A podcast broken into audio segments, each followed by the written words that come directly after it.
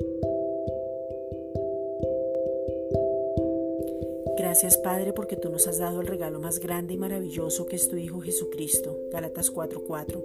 A causa de Cristo somos una nueva creación, algo nunca visto, con una imagen y semejanza igual a la tuya. Romanos 8:29. El mismo ADN, la misma naturaleza. Ahora somos un espíritu que tenemos un alma y vivimos en un cuerpo. En esa nueva naturaleza además nos dice autoridad y libertad. Segunda de Corintios 1:10 provisión en sobreabundancia. Somos más que vencedores, Romanos 8:37. Hemos vuelto al origen y tenemos revelación de la paternidad, Gálatas 6:15.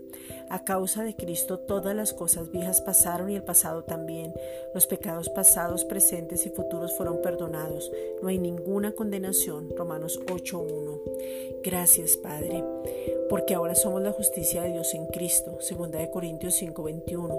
Ahora conocemos lo que poseemos, la posición, el regalo y la victoria que ya nos fue dada por medio de Jesucristo, segunda de Corintios 5:17.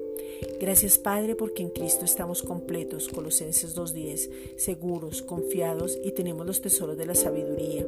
A causa de Cristo todas las cosas fueron hechas nuevas, segunda de Corintios 5:17. Ahora podemos caminar en lo sobrenatural Caminar en lo sobrenatural es ver la grandeza de tu majestad en todo tiempo y momento, ver lo maravilloso de tu gracia, ver lo eterno, ver las manifestaciones fluyendo, ver el respaldo en todo porque hemos recibido la salvación. Juan 3:16.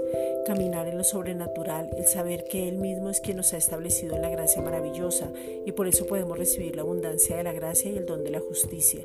Romanos 5:17. La sanidad, Isaías 53, versículos 4 al 5. La prosperidad, Efesios 1:3. En todas las áreas de nuestras vidas, espiritual, física y económica, podemos vivir en la santidad y justicia de la verdad, Efesios 4:24, que es el mismo. Podemos estar completos y mirarnos como tú nos ves. Hemos sido hechos verdaderamente libres. Juan 8:36. Gracias Padre.